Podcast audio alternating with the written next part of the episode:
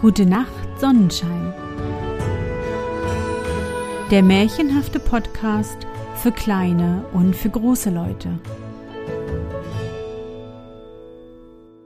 Hallo, mein Sonnenschein.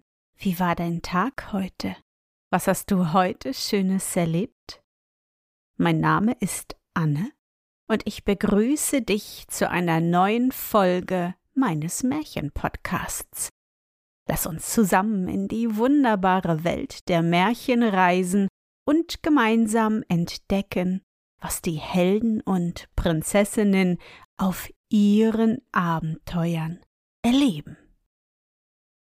Doch bevor wir ins Märchenland aufbrechen, ein Hinweis in eigener Sache. Wenn auch ihr die wunderschönen Momente des Tages festhalten und in dem magischen Zauberbuch aufschreiben wollt, besucht meinen Sonnenschein Online-Shop. Dort könnt ihr das aktuelle Zauberbuch für das Jahr 2022 als PDF oder als gedrucktes Buch bestellen. Die Links zum Shop und weitere Informationen findet ihr in den Shownotes der Podcast-Folge. Doch nun genug gequasselt, das nächste Abenteuer wartet schon auf uns. Bist du bereit?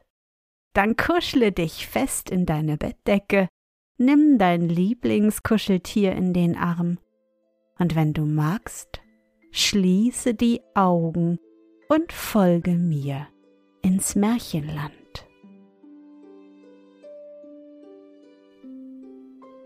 Die drei Raben es war einmal eine Frau, die erwartete Besuch und hatte deshalb drei Pasteten gebacken und in den Keller gestellt. Sie hatte aber drei Söhne, die besaßen gar feine Nasen und rochen die Fleischkuchen im Keller, stiegen hinein und aßen sie ganz heimlich miteinander auf. Und als nun die Mutter die Pasteten holen wollte, waren alle fort und sie wusste gar nicht, wer sie gegessen haben mochte und war ganz ärgerlich und sprach so für sich. So wollte ich doch, dass die Pastetenfresser zu Raben würden. Ja, und sogleich flogen ihre drei Söhne als schwarze Raben in der Stube herum und dann zum Fenster hinaus. Ehe sie aber fortflogen, riefen sie aus der Luft noch ihrer einzigen Schwester zu. Besuch uns auch, lieb Schwesterlein, übers Jahr in dem Schlosse auf dem gläsernen Berge. Du musst aber zwei Hühnerfüßchen mitbringen, um hineinzukommen, und findest du uns nicht zu Haus, so musst du ein wenig warten. Dann schwangen sie sich hoch in die Luft dem gläsernen Berge zu, und die Schwester blickte ihn lange nach, bis sie endlich so klein, so klein wurden wie Pünktchen und ihr Aug sie zuletzt gar nicht mehr von dem blauen Himmel unterscheiden konnte. Da war sie sehr traurig. Und ihre Mutter noch viel mehr, weil sie, ohne es zu wissen, ihre eigenen Kinder zu Raben verwünscht hatte. Als nun das Jahr herum war, ließ die Schwester sich nicht länger halten und machte sich, so ungern es die Mutter auch zugab, ganz allein auf den Weg zum gläsernen Berge, um ihre drei verwünschten Brüder zu besuchen und, wenn es möglich wäre, zu erlösen. Sie nahm auch, wie die Brüder ihr gesagt hatten, zwei Hühnerfüßchen mit und fand richtig den Weg zu dem Berge und zu dem Schlosse und ging in dasselbe hinein. Da war es gerade halb zwölf und das Mittagessen stand fertig da, aber kein Rabe war zu sehen und zu hören.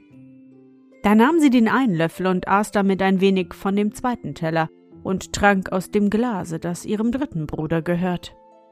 Dann durchsuchte sie das ganze Schloss, und als sie nirgends einen Menschen noch sonst ein lebendiges Wesen antraf, verkroch sie sich in einen Backofen. Und nachdem sie eine kleine Weile darin gelegen, kam die Mittagsstunde, und mit dem Schlag zwölf hörte sie auch die Raben schreien und durchs Fenster fliegen. Die merkten bald, dass ein Mensch in dem Schlosse sein müsste und sagten Unser Schwesterlein ist da. Ja, sagte der Erste. Sie hat meinen Löffel genommen. Und von meinem Teller gegessen, sagte der Zweite. Und hat aus meinem Glas getrunken, sagte der Dritte. Und dann suchten sie so lange, bis sie endlich im Backofen ihr Schwesterlein fanden.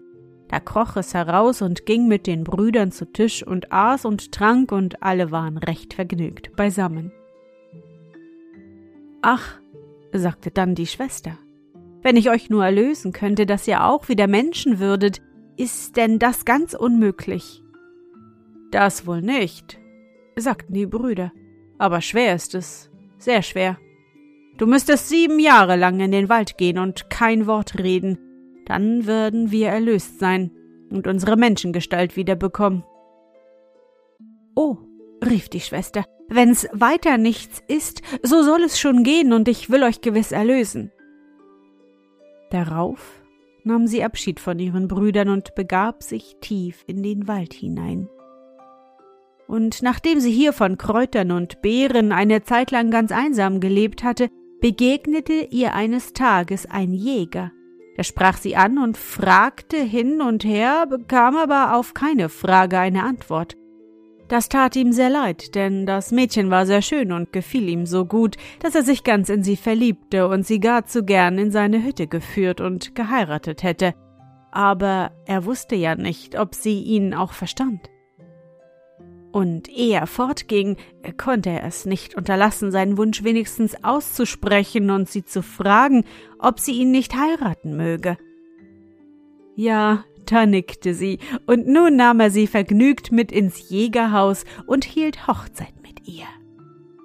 Der Jäger aber hatte viel im Walde zu tun und war selten daheim.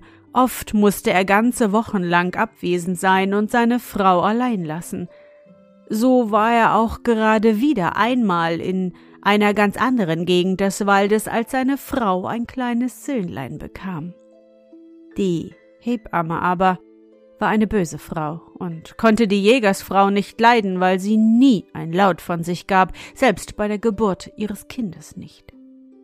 Deshalb schrieb sie dem Jäger, seine Frau habe einen Hund zur Welt gebracht, was er damit anfangen wolle. Der Jäger antwortete, man solle den Hund ins Wasser werfen. Das tat denn auch die Hebamme sogleich, ohne dass die arme Mutter etwas dagegen machen konnte oder auch nur sagen durfte.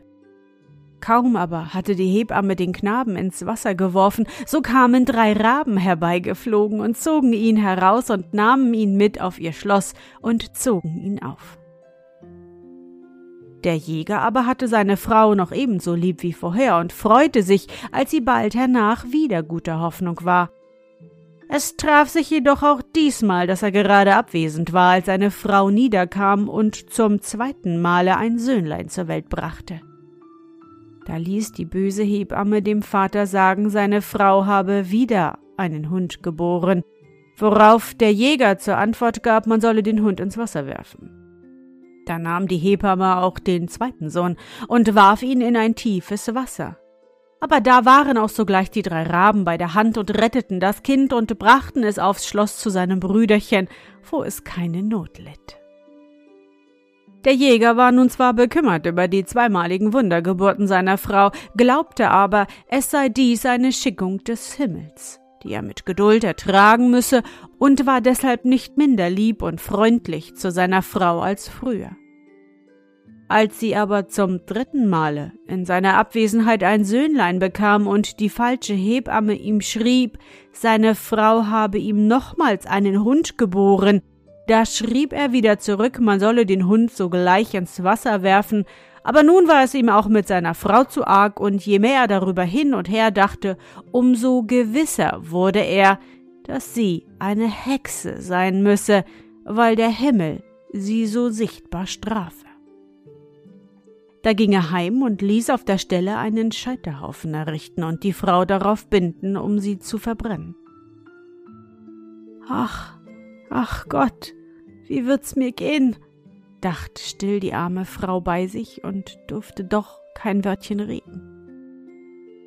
Wie nun aber der Holzhaufen angezündet wurde und der Rauch schon dick aufstieg und die Frau einhüllte, da waren gerade die sieben Jahre bis auf Stunde und Minute herum und im Augenblick kamen drei glänzend weiße Reiter auf schneeweißen Pferden dahergesprengt und jeder hatte ein hübsches Knäblein im Arm und rief, was er nur konnte.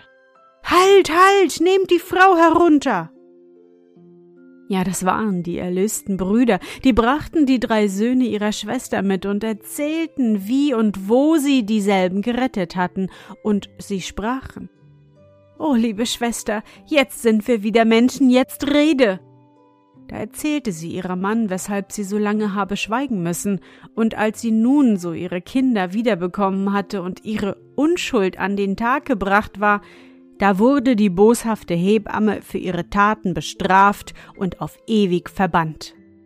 Weil aber der Jäger so leichtgläubig gewesen war und seine Frau für eine Hexe gehalten hatte, so wollten ihre Brüder sie ihm nicht länger lassen, sondern nahmen sie ihm mit und behielten sie bei sich bis an ihr Ende und vergaßen niemals, was die teure Schwester für sie getan und ausgestanden hatte.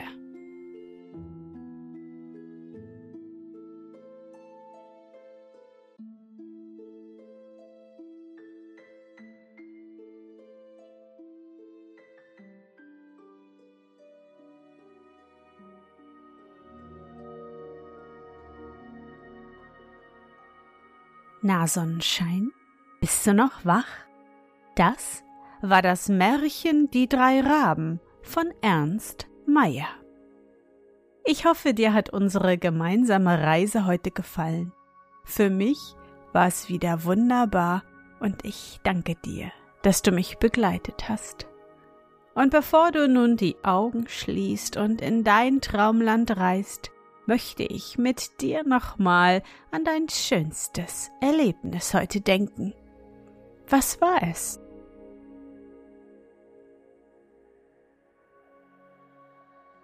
Ja, vielleicht hast du heute auf dem Weg zur Schule oder dem Kindergarten oder beim Spaziergehen das erste Schneeglöckchen des Jahres gefunden.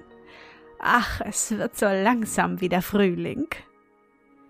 Versuche dich an dein schönstes Erlebnis heute zu erinnern.